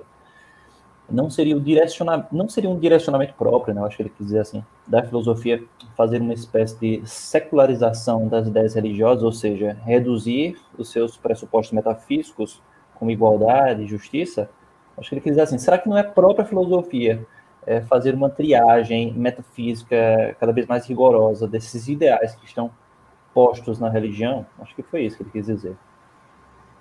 Olha, Tiago, é, a, a pergunta do, do Franklin me parece, me lembra muito lá a, as ideias do, do Habermas, né? É, eu acho que, que dá para responder assim. O, o Habermas, gente vive no mundo pós-secular. O que é, que é um, um mundo pós-secular? O que, que isso significa? Né? É, é que se antes nós tínhamos um mundo que se voltava para o cristianismo, pelo menos até a Revolução Francesa, né? só para pegar uma data importante, logo depois esse mundo voltou as costas para a religião através de uma política laicista que, que, visa, que, que visava, não, se não o fim da religião, pelo menos o seu confinamento no ambiente privado. Né? E para não ficar só com exemplos europeus, aqui na nossa América Latina isso também aconteceu. Né? As políticas laicistas no Uruguai e no México, creio que foram bem mais agressivas que, que em outros lugares. Tá? É, esse fim da religião, que você também que você falava aí, para o Habermas, ele, ele não se realizou. Né? As profecias de um mundo ateu, vamos dizer assim, não prosperaram e hoje o que nós temos são religiões multiplicadas com forte poder político e vários fundamentalismos religiosos. Na visão do Habermas, tá? e nisso eu concordo plenamente com ele, o Estado democrático é aquele que deve favorecer o convívio das diferentes visões de realidade, sejam elas religiosas, metafísicas, ateias, filosóficas ou das sabedorias orientais. Né? Bem, isso posto, ah, as religiões, segundo Habermas, com suas intuições de fé, elas teriam uma grande contribuição na manutenção e desenvolvimento do Estado democrático. Tá? É óbvio, ela tem que rejeitar qualquer tipo de fundamentalismo, não é? E também os não religiosos têm de rejeitar o fundamentalismo, especialmente na sua face violenta, né? Ou mesmo o fundamentalismo mais leve, mas que exclua formas de vida diferentes. E assim, a gente tem né, vários exemplos de como a religião contribui para a democracia. Né?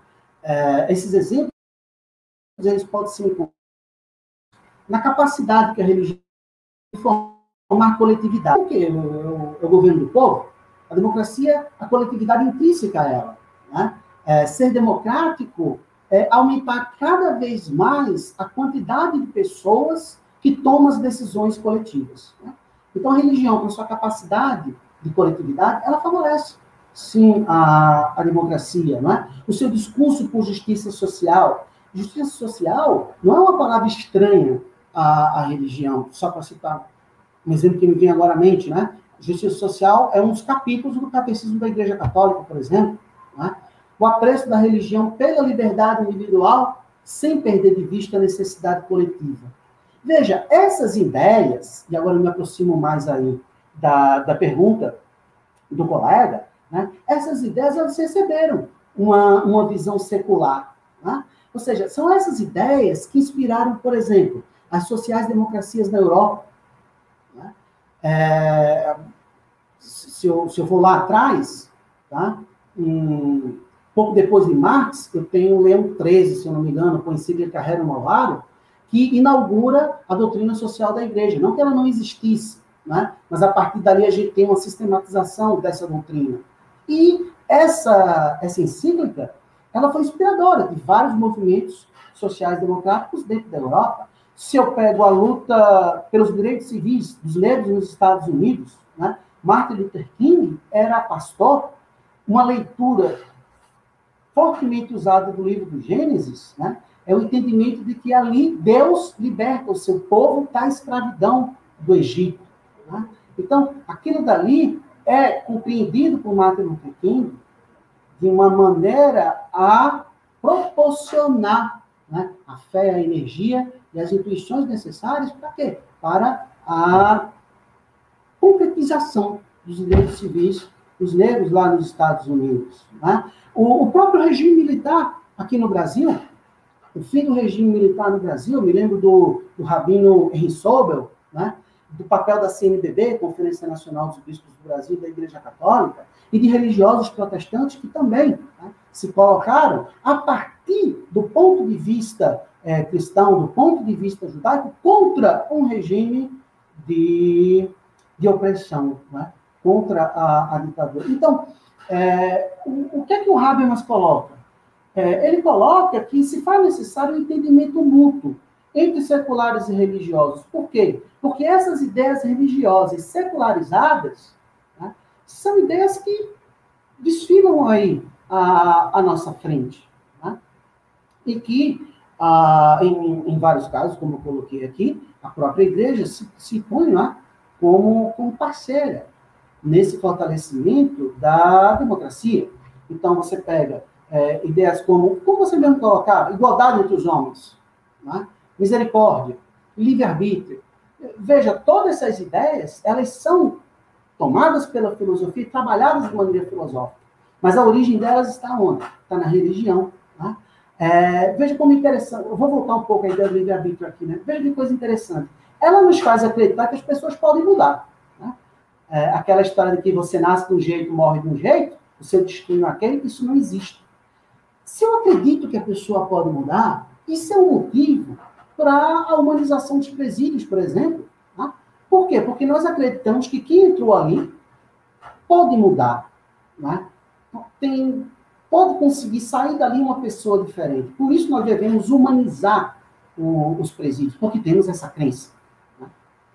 A ideia de fraternidade, ela tem origem religiosa, né? posto, somos filhos de Deus, portanto somos todos irmãos. É uma ideia caríssima a Revolução Francesa, por exemplo. Quer dizer, Todas essas ideias elas têm origem na religião. Só depois foram adotadas e trabalhadas pela filosofia. E, e isso, né, eu acho que, que, que, na minha fala fica claro, e também na, nas ponderações de Tiago, isso não é algo que ficou preso lá na, na Idade Média. Tá? Eu posso pensar, por exemplo, na contribuição dos religiosos para a filosofia contemporânea, né, de pessoas religiosas com intuições religiosas que contribuíram muito para a filosofia. Eu posso falar do existencialismo, né, que começa com a religiosidade filosófica de Kierkegaard. Eu posso falar da fenomenologia com o padre Brentano e com Russell, que era protestante, né? O padre que deixou de ser padre, não deixou de ser cristão. Ah, mesmo da hermenêutica, com Schleiermacher, que era pastor.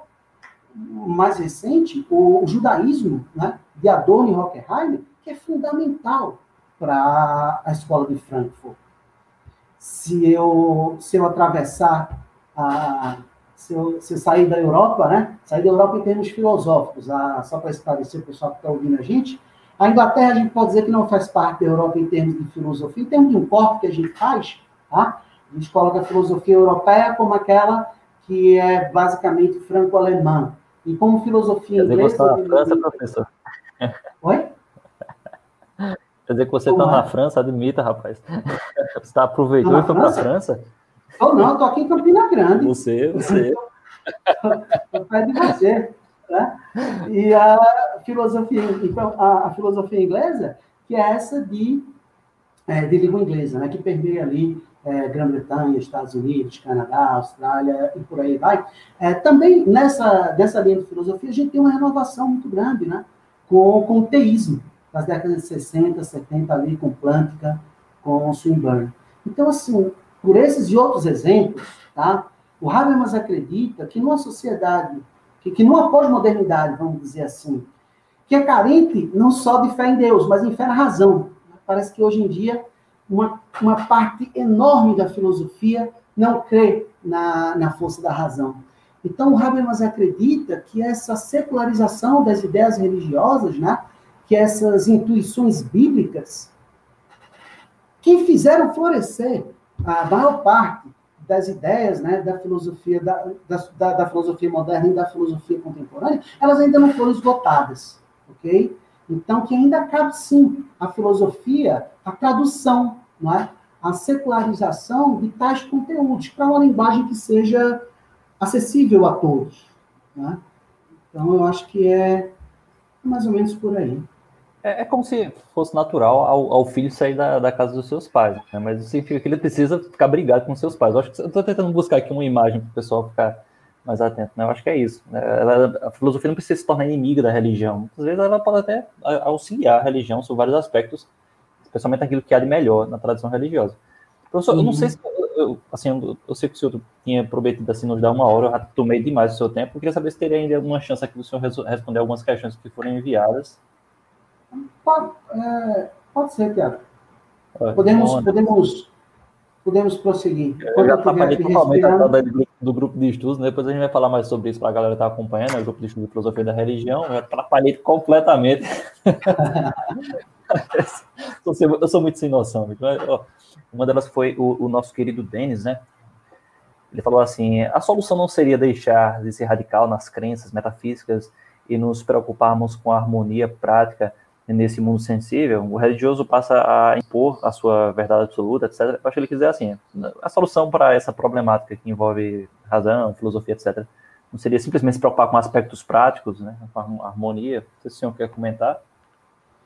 É, o, eu não sei, Tiago, se, se é bem uma solução, sabe? Eu, eu acho que toda saída que não seja pelo, pela busca né, de compreensão desse fenômeno, ela acaba gerando, ela acaba gerando algo, algo que não vai ser bom para a gente. Né? É, você veja, falar um pouco, né, da, eu acho que esclarece se eu falar um pouco do que está acontecendo na filosofia da religião, um pouco no Brasil e, e um pouco no mundo, tá? e, e a necessidade disso para que a gente possa para que a gente possa realmente encontrar saídas, né? Para isso que nos acompanha desde sempre, que é a religião. Eu veja só, a gente não pode dizer, tá, que que a filosofia europeia, nesse sentido que eu estou falando de filosofia europeia, formou uma área específica de filosofia da religião, tá? Mas de fato são muitos os filósofos que trabalharam a religião, né? ou que nela se inspiraram. Você pega Porriquet, Levinas, Buber, Heidegger Wittgenstein, que eu falei agora há pouco, mas também Vátimo, Foucault, Agamben e, e tantos outros. Né? É, eu acredito que enquanto área acadêmica bem definida, tá, a filosofia da religião ela está bem mais organizada na tradição de língua inglesa, na tradição de língua inglesa. E assim, isso começou na historicizar um pouco, né, na segunda metade do século XX. E assim, está crescendo bastante nesse século, nesse século XXI. Né? Ah, aqui no Brasil, inclusive, né, as pesquisas aqui têm, têm se multiplicado, têm crescido. Nós já temos um, uma revista brasileira de filosofia da religião, pertencente à Associação Brasileira de Filosofia da Religião. Nós temos um GT próprio na, na Ampof de Filosofia da Religião. Né? Essa atividade cresce no Brasil, nós fazemos reuniões anuais tá? para dividir as nossas pesquisas, conversar com os pares ano após ano. Um ano a gente tem uma reunião no encontro da ANPOF, no outro ano a gente tem uma reunião no encontro da, da associação.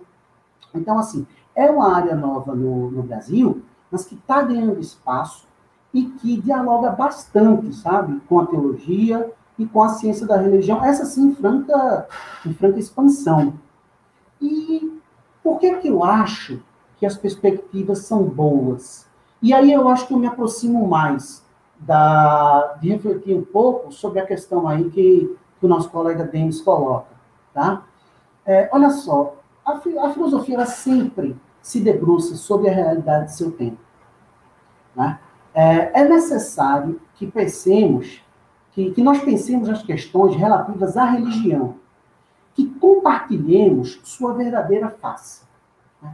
Isso se faz necessário. É essa ideia de deixar para lá, de tentar fazer uma espécie de conciliação politicamente correta, eu, eu não sei, eu acho que de alguma maneira a gente vem tentando isso e não vem logrando muito êxito, sabe? Eu creio que só dessa maneira, através do conhecimento, do estudo, da análise, tá? nós conseguiremos tornar o, o fundamentalismo, que é o grande problema da religião, seja em sua face violenta, seja em sua face não violenta, é, insignificante. Né?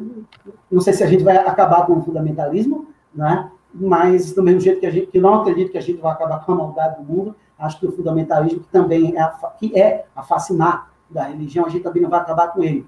Mas eu acredito que através da pesquisa né, a, acadêmica, a gente tem sim uma contribuição a dar para esse minoramento do fundamentalismo, para que ele se torne insignificante. Porque, veja, a, a proibição da religião, a recusa em estudá-la, ah, é, é, algo do passado, é algo que não interessa à academia, né? A compreensão de que ela, com o tempo, se, se acabaria, né? chamar a, a religião de superstição, coisa de gente ignorante, o resultado disso, e acho que, que você antecipou isso agora há pouco, é o crescimento da intolerância. A saída não tem sido boa. Então, para concluir minha, minha resposta, Tiago, é, é, eu acho que, que se a academia. E olha, não só na filosofia, mas a sociologia tem uma área chamada sociologia da religião, existe a psicologia da religião, história das religiões e por aí vai. Né? Se a gente não estudar a religião, se a gente não tiver uma produção em diversas áreas profundas sobre ela, né, e que essa produção seja divulgada ao grande público, e, e por isso que o, o teu trabalho é um trabalho maravilhoso, né, um trabalho de divulgação, com quem é que as pessoas vão aprender sobre religião? Né? Com quem é, que, quem é que vai falar de religião para elas? Né? Elas vão aprender sobre religião é, com aqueles cujo único interesse é instrumentalizá-la para o, para, o, para o proveito próprio, não é? chegando até mesmo a matar pessoas em nome de Deus.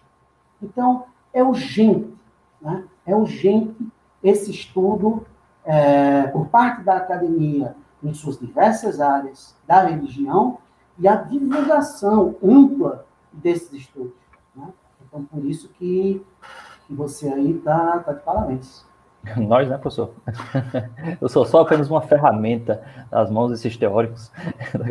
Mas assim, mas, assim, brincadeiras à parte, o intuito aqui é esse mesmo. Né? Inclusive, acho que o professor Otacílio vai se reunir depois conosco aqui também, fazer um, um tete a tete similar com o professor Iri, mas a pesquisa dele é destinada, é, é, não tem um, foco né, de, estudos específicos com essa questão do extremismo, da utilização política né, da, da religião, então vai ser bem interessante é, falar sobre isso. E eu sinto essa necessidade mesmo, professor, de, de trazer a academia para a internet, né, para esse ambiente, porque assim, de porcaria a internet já tem demais. Né? Então, assim, eu não estou usando essa palavra sem qualquer problema, porque é como se a gente estivesse lutando assim de forma desproporcional com pessoas que literalmente têm é, lanchas, iates, digamos que navios extremamente modernos, e a gente estivesse ainda aprendendo a velejar no mar porque a academia ficou muito fechada nessa bolha, a gente foi perdendo esse espaço, né, de, de, de, conscientização, de esclarecimento, e a gente está lutando, na verdade, para trazer esse conhecimento, né? Por isso é tão importante. Tem uma galera, inclusive, aí de sociologia entrando aqui. É, valeu aí, galera. Um abraço para vocês. Em breve eu entro aí na aula para vocês. Mas olha só, aí o, o Denis depois, né, só para complementar, o Denis até falou assim, olha, a ética não, sem, sem a, a base... Não, peraí. Deixa eu tentar trazer, porque eu acho que teve um errozinho de digitação. A ética sem a base na moral cristã não seria por si só suficiente para viver bem, agir bem no plano terreno, ele tentou realmente fortalecer essa pergunta, no sentido assim, olha, noções de bem agir básicas, racionalmente falando, não seriam suficientes para a gente viver bem. A gente pensou que seria, né? A gente pensou, mas chegou no século XX, houve aquela barbárie, muita, inclusive propagada, sem né, qualquer respaldo religioso, né? Você teve a Primeira Guerra Mundial, a Segunda Guerra Mundial, tivemos Guerra Fria, que protagonizou, sim, muitos conflitos ao longo do mundo, então, a ética, a partir daí, né, uma coisa que às vezes passa em branco pela comunidade dos estudantes de filosofia, a ética morreu enquanto projeto filosófico e surge aí a noção de uma ética profissional, que é tipo assim dizer, ética não existe, só existe, na verdade, se comporta no seu trabalho, o resto dane-se. Então, assim, é muito problemático. E é por isso que é tão importante a gente retomar essa discussão sobre filosofia da religião, porque, curiosamente, a religião ela consegue, de certa maneira, reviver esse debate sobre a moralidade e a possibilidade do bem agir. Porque pela filosofia é como se oficialmente tivesse morrido. Professor, é, o, o, acho que a Poesia Rua está perguntando assim. O projeto aqui para ti. Isso aí, é, isso aí é o Tacílio. Ah, é o Tacílio? É. Ah, ele está sugerindo, no caso, né? Ele sugere cartas escritas. O Tarcísio é não pode fazer pergunta, não, senão eu não vou saber responder. Aí me complica. Ele é um tá pouquinho. Uma sugestão. É, uma sugestão. Ele, é, é, ele aprofunda as teses que apresentou no Emílio, né, em, do contrato social, muito legal. E, ah, Felipe, desculpa, confundi aqui. Felipe, ele tinha feito uma pergunta, é o nosso Felipe, né, é, sempre participando, disse assim, professor, a postura é, mercadológica adotada pela religião enquanto instituição não queima o filme da religião enquanto expressão do sagrado? Eu acho que, de certa maneira, o senhor tem falado sobre esse tópico. É só para complementar, ele também disse assim, ó, é, nesse caso, pode-se perceber uma utilização racional da fé para atingir um fim específico da natureza antropológica, que, a meu ver, se distancia do sentido da religião enquanto religare. Né? Não sei se o senhor ainda quer complementar, professor, essa Não, pergunta. Eu acho, que, eu acho que coloquei, Tiago. Assim, se a gente tiver um tempinho, tá? eu, eu queria falar rapidamente sobre um, coisa um pouco polêmica, né? mas eu acho que cabe nesse, nesse contexto aqui, é, se tiver um tempinho, fala um pouco sobre a questão do ensino religioso, tá? E, e aí, se, se tu não tiver mais nenhuma colocação, acho que a gente podia, a gente podia encerrar. Né? Com certeza. É, podia ser? Com certeza. É, é o seguinte, porque eu, eu falava, né, respondendo aí um, um dos nossos colegas, a respeito da importância da academia em suas diferentes disciplinas, história, sociologia e, e por aí vai, é, estudar religião. Né? E assim, tem uma coisa muito polêmica, né? o Supremo até se pronunciou em relação a isso, mas é do ensino religioso nas escolas. Né? E mais especificamente nas escolas públicas. Ninguém está tá discutindo ensino religioso em escola confessional, que é óbvio que, que tem que ter, até porque a, grande, a maioria dos pais colocam os filhos em escolas religiosas porque querem que seus filhos tenham ensino religioso, mas o ensino religioso nas escolas públicas. Né? E aqui eu vou querer, quero deixar só um, uma ideia, tá? que eu acho que isso é um tema muito mal discutido e mal compreendido, tanto por religiosos quanto por laicistas. Tá? É, e eu acho eu acho a coisa da, que é da seguinte maneira: toda vez que, que alguém fala de ensinar religião na escola pública, né? A gente tem uma confusão feita por, por um monte de gente que acha que, vai, que o Estado vai impor uma determinada religião a, aos estudantes. Né? E, de fato, não pode ser uma, uma coisa como essa. Mas, olha, eu tenho, eu acho que, que a religião deveria ser, sim, ensinada na escola pública. Né? Eu vejo que na Europa isso acontece. É interessante, eu estava lendo a reportagem do, do Dutch se não me falha a memória, mostrando as diferentes maneiras como o ensino religioso é dado nas escolas públicas da Europa. E, e é interessante, porque a Europa é um país bem mais, bem mais laico que, que o Brasil, o ensino religioso ele, ele é dado. Né? E é, por que que eu acho importante? Pelo seguinte, primeiro, quem é que ia dar ensino religioso nas escolas públicas? Seria gente formado ou em teologia, ou em ciências da religião, ou né, creio que creio que seriam essas duas áreas. Às vezes, às vezes coloca o pessoal de filosofia para dar aula de, de religião, mas eu creio que seriam essas duas áreas. Veja só, ciência da religião e teologia são áreas de pesquisa no mundo todo e no Brasil também. Né? São áreas de pesquisa da CAPES. Ou seja, as pessoas que são formadas em ciência da religião e em teologia por cursos referendados pela CAPES, são pessoas que têm formação acadêmica, científica e metodológica, como pessoas dos cursos de física, geografia, história, uh, filosofia e, e, por aí vai. Né? Ou seja, são pessoas que estudaram religião, independente da, da religião que, que sigam ou da religião que não sigam. Né? E aí, o que é que nós teríamos? Nós teríamos nas escolas né, o ensino das religiões, ou seja, o que, é que são essas religiões, o que é que elas pregam, é? o que é, que é a doutrina dessa religião, daquela religião, daquela outra, e, inclusive, ou principalmente, do cristianismo. Por quê? Não por uma questão como pensam aqueles que são contrários a essa ideia, de favorecimento do, do cristianismo. Não. Mas exatamente para mostrar, né, olha, é, o que é, que é a Bíblia? Como é que deve ser lida? Como é que se interpreta? Qual é a história do cristianismo? De onde ele veio, para onde ele vai? Quais são os vários ramos? Como é que a gente compreende isso daqui? É, eu acho interessante, porque veja só, dificilmente, claro que tem, né? Por favor, mas dificilmente você vê um fanático religioso ou alguém, digamos assim, um tolerante religioso que sai de escolas católicas ou de escolas confessionais protestantes. Né? E eles veem religião a vida toda. Né? É, e eles estudam, como meu filho estudou, como eu estudei, né? várias religiões. É interessante como, em geral, o intolerante religioso, o fanático religioso, é gente que não tem essa formação religiosa acadêmica dentro das escolas. E aí, como elas não sabem o que é aquilo, elas acabam como que caindo na mão né, dessas pessoas que instrumentalizam a religião para seus fins, como está colocando aí é, nosso colega Felipe. Percebe?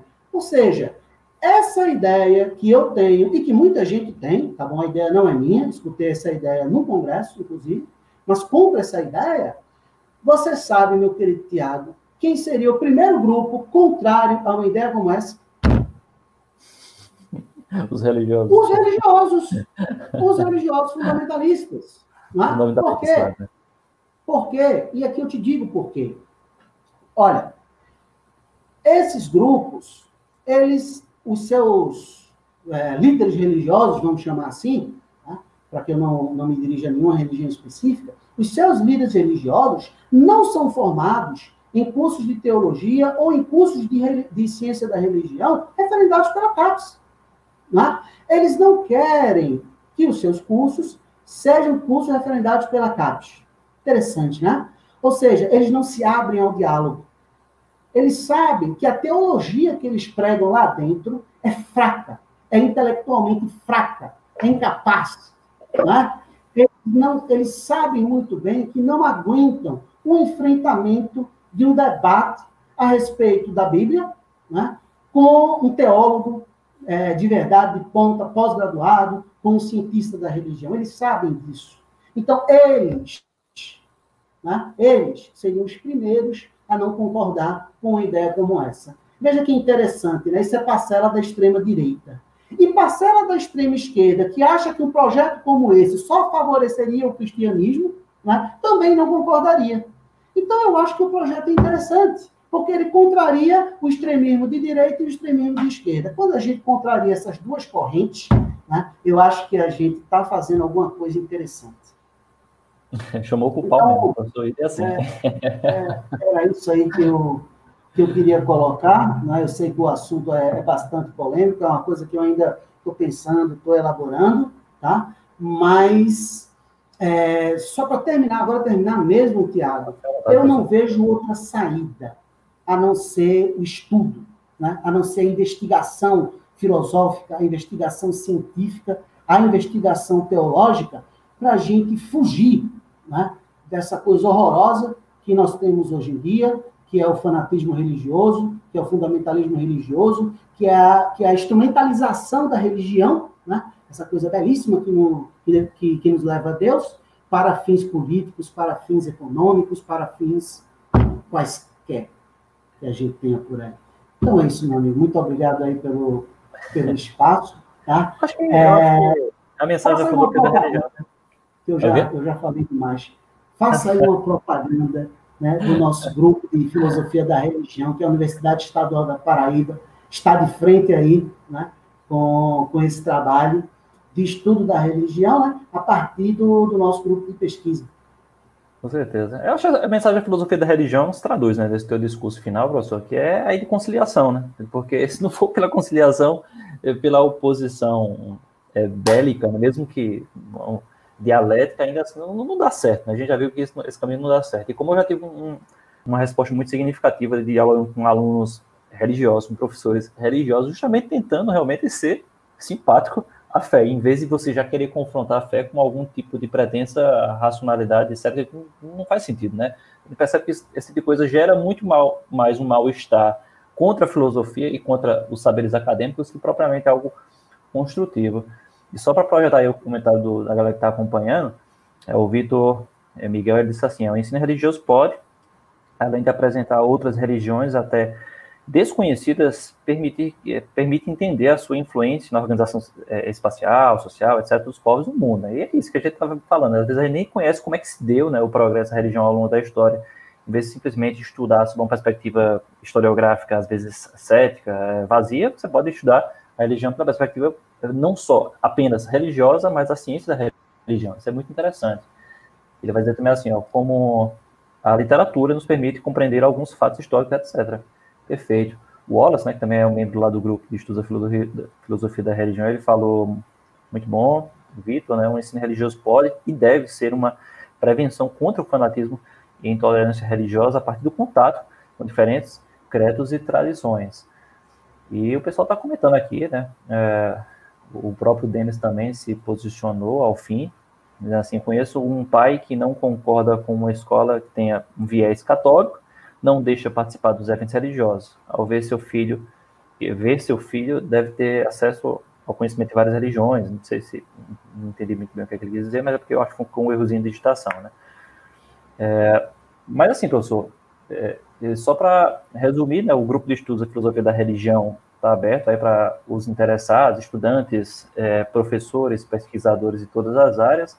É interessantíssimo, você indica ao pessoal, acho que dos grupos que eu mais gosto, justamente porque o pessoal tem uma contribuição muito vívida, é perceptível como é uma discussão atual, não meramente acadêmica, a gente está falando sobre a nossa realidade, aquilo que a gente está vivendo aqui agora, é muito interessante como é, é atual mesmo, e, e, tem um peso na nossa realidade social, política, etc., e espero que o pessoal que for acessando esse vídeo, porque é impressionante, professor, como o pessoal vai acessando ao longo do tempo, tá? acessando pra caramba mesmo, ele possa se dar conta dessa área que está crescendo é, procurar não só o nosso grupo, mas estudos de filosofia da religião e que a gente possa aprender, né, propagar boas ideias e boas práticas a partir dessa, dessa conciliação, né. Mas é isso, professor. Assim, eu só tenho a agradecer a tua disposição e mais uma vez eu peço desculpas pelo atraso, totalmente sem noção da minha parte. uma hora o corpo, o corpo pesa, né? Sou filho de Deus, sou mortal, aí agora o corpo pesou. Cansado, eu tirei um cochilo aqui, atrasei, foi tudo, comprometi o nosso grupo, inclusive, que ia se encontrar hoje, e a galera que estava já acompanhando, e já comprometi também uma aula minha, para você ter, no, ter noção como é que a coisa ficou. Mas espero que a gente possa encontrar depois também, aqui outro, outro momento, para debater um tema mais específico, se for o caso. E, e é isso, né? Se eu quero dizer, deixar mais alguma mensagem para a galera? Não, Tiago, é só agradecer tá, o, o espaço. É, e né, é, isso, né, agradecer mesmo, muito obrigado. Eu já estou cansado para falar, falar a verdade, né? mas eu gostei, gostei muito e espero né, que esse projeto cresça para que a gente entre né, na, nessas redes sociais aí, levando uma contribuição positiva né, mostrando é, a face verdadeira da academia. Né? A academia, o ensino universitário, acadêmico, ele é libertador. Ele é libertador para todos. Tá bom? Então é isso, quero te agradecer. Quero agradecer aí a todas as pessoas que dedicaram o seu tempo a, a nos ouvir. Tá? Agora eu vou descansar um pouco, quando for seis horas, eu já tenho outra aula para dar. Tá bom? Pois é isso, professor. Valeu, valeu, galera. Um abraço a todos aí. Se vê na próxima, né? Tchau, tchau. Valeu, gente. Um abração.